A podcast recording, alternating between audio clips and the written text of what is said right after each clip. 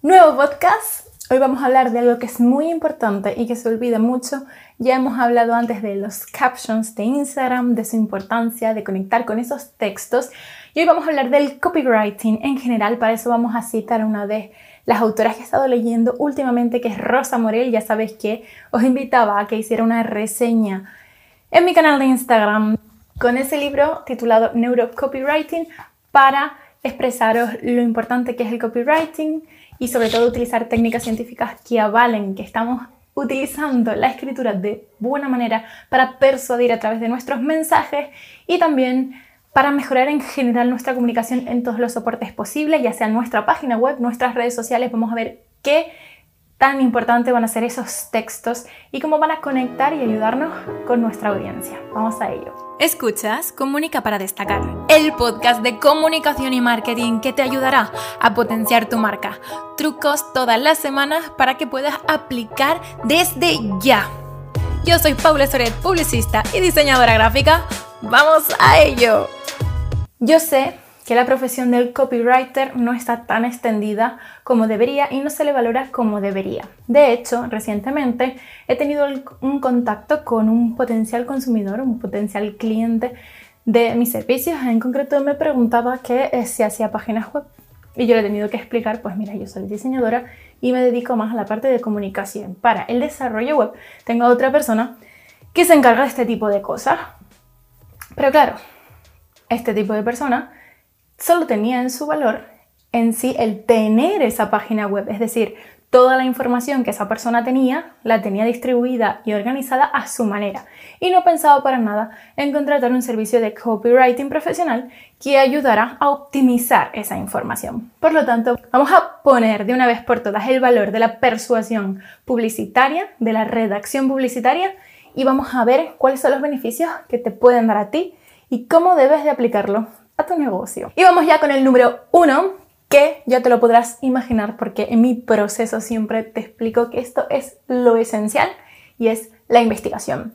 Investigar competencia, investigar a tu cliente ideal e investigar a tu producto o servicio en el caso de que tú como copywriter te estés encargando de esto, tienes que conocer muy bien lo que estás vendiendo, a quién le vendes y quiénes son las personas que están vendiendo lo mismo que tú para tener una referencia y tenemos que tener una referencia de los que están en la misma línea que nosotros, es decir, que nos compiten directamente, y los que están por encima y por debajo, porque también la gente que está por debajo puede mejorar y superarnos, y a lo mejor están haciendo algo a nivel de innovación que les va a empezar a funcionar muy bien y de repente nos superan. Esto ha pasado, por ejemplo, Instagram, TikTok es un ejemplo muy interesante, ya que TikTok ha subido, subido, subido y por eso Instagram le tiene miedo ahora. Yo es que no paso página con este tema. No paso página. Vamos con el consejo número 2. De verdad, no podemos comunicar sin objetivo.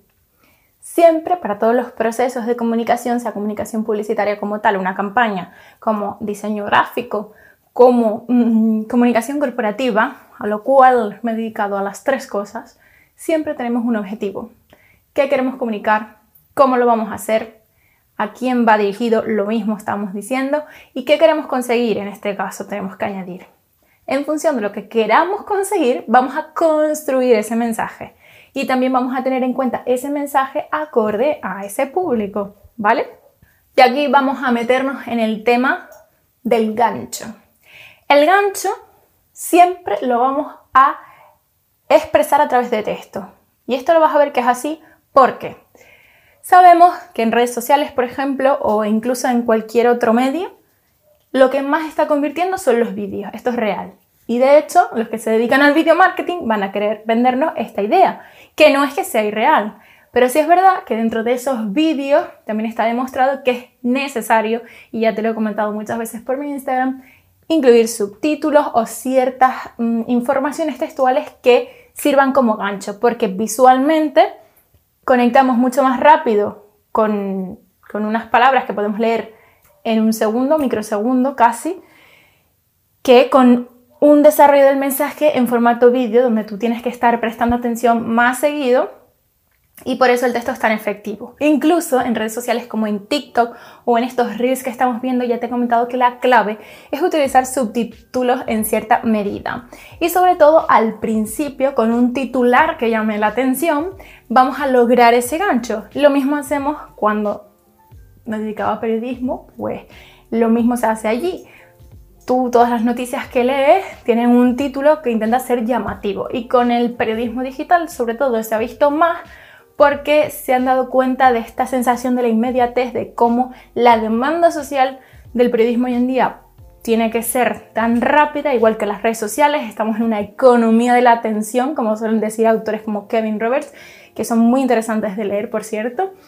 Y eh, tenemos que captar esa atención de la gente que nos ve y tenemos que conseguir conectar en esos pocos segundos. Y por eso no solo importan los tres primeros segundos de nuestro vídeo, sino que en ese vídeo lograremos conectar a través de texto que ayude a transmitir de manera más inmediata de qué vamos a hablar en nuestro vídeo. Y a lo largo de todos nuestros vídeos vamos a tener que retener a la, a la audiencia y eso también lo podemos hacer con elementos de texto al copywriting también va a estar inmerso en esos vídeos. Pero vamos a aplicarlo también a otras redes sociales, vamos a hablar de los textos de Instagram de nuevo, vamos a hablar de esas descripciones que acompañan a todo lo que hacemos y bueno, en la página web ya ni te cuento de cuánto texto puede haber ahí. El tema es saber cómo organizar ese texto y cómo hacer que convierta de verdad. ¿Cuál es la segunda fase de hacer bien esos títulos? Pues para eso vamos a tener en cuenta realizar algún tipo de promesa en ese título. Es decir, yo te puedo decir, aprende a crear vídeos para TikTok de manera rápida, pues ahí ya tienes mi promesa. ¿Qué pasa? Que si yo solo te hubiese dicho, aprende a crear vídeos, ya no estoy siendo específica, no te estoy diciendo que son de TikTok en específico y probablemente capte a menos personas. Es mejor ser concreto que general porque pensemos que vamos a captar a más gente. Y de hecho, eh, ese contraste que te he puesto en poco, pocos minutos o de manera fácil, que va a ser fácil para ti, te estoy dando otra promesa extra que va a ser que tú te acoples más al mensaje y quieras participar porque a lo mejor en tu imaginario has pensado en algún momento que es algo difícil de hacer. Y para aprender un poquito más sobre redacción publicitaria persuasiva, te voy a dejar por aquí un libro que me hicieron leer en clase que me parece muy interesante y que te va a ayudar muchísimo a construir ese mensaje publicitario de manera más efectiva y a crear esas promesas que conecten con tu audiencia. Algo que es sumamente importante dentro del copywriting es tener evidencias o argumentos donde solidificar el mensaje que estamos haciendo. Por eso es tan importante la investigación. No sirve de nada que yo te haga muchísimas promesas si no puedo demostrar que lo que te digo es cierto y funciona porque para ti no va a tener ningún valor. Entonces yo tengo que encontrar apoyos de estudios, personas que hablen lo que digo, de mi propia experiencia como profesional, muchas cosas que constantemente te den a ti esa confianza, porque no puede ser que yo venga aquí y diga, ay, mira, esto es así y así y ya está, porque yo lo digo. Pues no, tú te vas a ir y vas a decir, esta tía es una payasa. Evitar las florituras. Bueno, esto depende de, de en qué momento estemos hablando. Si es cierto que a veces cuando estamos en Instagram puede que nos entre el día inspiracional, nos apetezca compartir un momento vulnerable, algo bonito, escribir hasta un texto ahí todo poético y bello y la gente conecte muy bien porque es lo que tú necesitabas en ese momento y porque a lo mejor hay gente que, sí que realmente conecta con ese tipo de textos y han conectado contigo con ese momento vulnerable. Y esto en marketing funciona mucho, pero por lo general, cuando estás comunicando constantemente, lo normal es que elimines las florituras. Es decir, que no adornes tantos tus textos, que seas más bien claro y conciso y que logres transmitir el mensaje con las menos palabras posibles, pero que se entienda, a que empieces a adornar muchísimo lo que estás diciendo porque básicamente vas a perder la atención de quien te está escuchando porque no logra captar bien lo que quieres decir. Entonces, se va a distraer y se va a ir antes. Entonces, claro, conciso, a la diana, como se suele decir, y vas a ver que vas a ser mucho más efectivo. Las llamadas a la acción son demasiado necesarias cada vez que haces cualquier contenido. Que por cierto, si te está gustando este vídeo ya sabes que le puedes dar like y apoyarme ahí un poquito o hacerme un comentario de algo que podría añadir o que podría tratar en futuros podcasts. Y bueno, vamos a seguir. Eso es una llamada a la acción, como evidentemente sabrás. Y si no lo sabes, pues bueno, ya te la he metido yo aquí como he querido. Pero lo peor de todo, bueno, más que lo peor, lo mejor de todo es que esto funciona. También lo hemos visto muchísimo en marketing esto siempre pasa que cuando invitas a la gente a hacer algo, normalmente, no siempre, tienes que ofrecerles algo de valor evidentemente para que lo hagan, pero suele funcionar. Cuando no haces nada, directamente la gente no actúa, pasa de largo y no se queda. Así que te recomiendo probarlo y ya me cuentas. Algo que veo mucho en las formaciones de copywriting es no hace falta que hayas estudiado una carrera como por ejemplo la que estudié yo, periodismo, o que escribas súper bien y todo el tema. Y yo digo la vez, esto no es realista. O sea, evidentemente hay que saber escribir bien, evidentemente no hay que cometer faltas de ortografía porque eso deja una muy mala imagen, sobre todo si eres copywriter. Otra cosa es que puedas empezar sin tener conocimientos previos y puedas adquirir esta formación que te ayude. Vamos a ver, seamos realistas. Hay que ser conscientes, si, si vienes de periodismo, de publicidad o de ramas de esta de esta sección, pues normalmente vas a tener más facilidades porque has practicado previamente. Lo importante es saber que no te tienes que quedar donde estás ahora, sino siempre querer mejorar. Y aunque estudies todo esto, ya te digo, muchos compañeros de profesión tienen fallos, yo misma tengo fallos de vez en cuando, pero siempre me esfuerzo por mejorar en estos aspectos. O sea, lo que yo ya tengo como conocimiento, tengo que seguir mejorándolo, no me puedo quedar siempre en lo mismo. Por ejemplo, te voy a confesar, mis principales problemas siempre han sido con los signos de puntuación, las comas. Y a día de hoy tengo que saber y seguir consultando cuándo utilizar una coma, cuándo no. Hay algunas que ya me he fijado en mi cerebro, siempre estas comas van aquí. Reglas muy básicas como por ejemplo no comas entre sujeto y predicado, que eso ya es un tema más lingüístico, pero hay que tenerlo en cuenta cuando escribimos. Y cosas así pero vamos a escribir bien. Y por favor, aquí ya voy a abrir un hilo de cómo me duelen los ojos cuando gente que se dedica también al mundo de la comunicación digital tiene faltas de ortografía que yo en mi imaginario, claro, ya me gustaba la lengua, está claro, pero antes de entrar en periodismo, antes de formarme en esto, pues ya tenía una cierta noción. Y voy a hablar de algo que utilizamos mucho, que son las tildes diacríticas. Me sorprende mucho que muchos profesionales que tengo a mi alrededor que se dedican a la comunicación tienen clarísimo que los monosílabos no llevan tilde. Pero hay excepciones, no todos los monosílabos no llevan tilde. Están las tildes diacríticas. ¿Cuáles son esas tildes? Las tildes que utilizamos para diferenciar un tipo de palabra de otra. Y justo da la casualidad de que en ciertas palabras vamos a utilizarlas muchas veces y vamos a confundirlas con estos monosílabos y no, no les ponemos tilde. Y esto, señores, hay gente que sufre. Como se dice, muere un gatito cada vez que no le ponemos tilde a ciertas palabras, así que vamos a ver cómo se usaría. Me he tenido que traer el ordenador y para cada vez que tengáis una consulta que hacer a nivel ortográfico de cómo escribir algo, os voy a recomendar lo que me recomendaron a mí en la carrera, que es maravilloso y cada vez que yo tengo una duda lo consulto, y es la página Fundeu, ¿vale? Es de BBVA, pero es para este tipo de consultas. Os voy a leer lo que pone sobre la tilde diacrítico. La tilde diacrítica es la que permite distinguir palabras que se escriben igual, pero que tienen significados distintos y presentan diferente pronunciación. La lista de monosílabos con tilde diacrítica es la siguiente. Tú como pronombre personal y tú como adjetivo posesivo. Tú con tilde, tú, la persona tú, tienes muy claro cómo planear tu futuro. Tu futuro, en este caso, sería un adjetivo posesivo. Es tu futuro, pero tú eres tú con tilde, ¿vale? Y lo mismo pasa con la palabra mi, pronombre personal, y mi adjetivo posesivo. Para mí, yo, persona, mi con es importante que te acuerdes de mi cumpleaños, mi adjetivo posesivo, porque es mi cumpleaños, ¿vale? No sé si ha quedado claro este tema, pero de verdad todos los días veo este error y me pone muy nerviosa. ¿Esto qué quiere decir? Que cuando hagas tu página web y vayas a poner el apartado sobre mí, ponle tilde. Cuando vayas a hablar de tu casa, estás hablando de una casa sin tilde.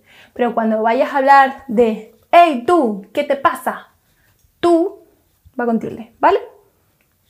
Ya está aquí la clase de ortografía de hoy. Y os he querido introducir este error porque es el que más veo y porque creo que dentro de las reglas ortográficas es el más sencillo de entender. Quiero pensar. Pero bueno, si tienes problemas con esto o si no lo has entendido, déjamelo por aquí en comentarios. Y ya, es que a día de hoy, pues mira, no se me ocurre nada más. Ah, sí, tenemos aquí el libro de Rosa con el que voy a querer cerrar este vídeo ah, leyendo una página que he resaltado muy bien porque me parece muy importante y porque no quiero desvelar más sobre este libro, ya que creo que ella como autora tiene sus derechos y su copyright y si quieres algo sobre el libro vas a tener que leerlo, o sea, no te va a quedar otra. Esto ya lo compartí en un TikTok, pero hay algo que me encantó que ejemplificaba Rosa en su libro y es eh, sobre Patrick Rembois, que en una de sus charlas TED hablaba de todo lo que estimulaba al cerebro instintivo, ¿vale? Esto es todo demostrado por la neurociencia. Y esto es muy interesante, sobre todo cuando le queremos vender a alguien y persuadirlo a través de las palabras. Vale, ¿y cuáles son esas seis claves que nos recomienda, en este caso, o sea, a través de Rosa Morel, pero son principios de Patrick Rembois? Pues que nuestra estrategia de copywriting debe ser personal, esto significa que le interese todo lo que tenga que ver con su supervivencia, es decir, si a ti esto que te estoy diciendo no te ayuda a sobrevivir en algún momento de tu vida, probablemente no te va a llegar, porque simplemente no te interesa y pasas de largo. Siguiente punto, que sea contrastable. Le gustan las comparaciones y los contrastes. Ahora veremos un ejemplo. Tercer punto, que sea tangible. Entiende aquello que reconoce y que es sencillo. Conciso, sencillo, lo que te decía antes. No te enrales, no te agobies. Yo sé, te he metido un tecnicismo de repente, pero yo te lo he intentado de verdad explicar de la mejor manera posible y con ejemplos del día a día, ¿vale? No hay que agobiarse. Número 3, que sea tangible. Entiende aquello que reconoce y que es sencillo. Más o menos por la misma línea. Memorable. Memorable. Que deja huella sobre todo lo primero y lo último que ves. Visual, que conecte con este sentido. Si te quedas hasta el final y me das like a este vídeo, te voy a enseñar la cosa visual que más te va a sorprender de este vídeo. Y emocional, que simplemente las emociones ayudan a recordar. Yo te puedo transmitir emociones que cuando lo haga a través de esa emoción lo vas a recordar más que a lo mejor si soy un poquito más plana, ¿vale? Y bueno, el ejemplo que nos pone ella, que me parece muy interesante, es el siguiente. ¿Quieres aumentar o mejorar en X cosa? 10 ponentes líderes en tu sector te enseñan en 24 horas lo que les ha llevado años aprender. ¿Cuál sería un ejemplo que solo se enfoca en descripciones y que no sería efectivo? Para nuestro evento contamos con, 10, con los 10 mejores ponentes del sector. No, no es personal, no es algo directo. ¿Por qué este es personal? Porque te hablo directamente a ti que estás ahí detrás de la cámara y por eso conecta mejor contigo. Y encima lo vas a hacer con personas profesionales, esto es también un argumento de autoridad, que son de tu sector, algo contraste, lo van a hacer en 24 horas, ¿vale? Algo tangible. Y esto que sepas que les ha llevado años aprenderlo, así que emocionalmente sabes que es algo de valor. Nada, si te ha gustado, nos vemos en el próximo episodio, pero no antes sin enseñarte el mejor estímulo visual que verás en el día de hoy. Te presento. Esta es la cosa más linda. bueno, nosotras nos despedimos en el día de hoy. Si tienes curiosidad, pásate por el vídeo de YouTube y suscríbete al canal y nos vemos en el próximo episodio. ¡Hasta luego!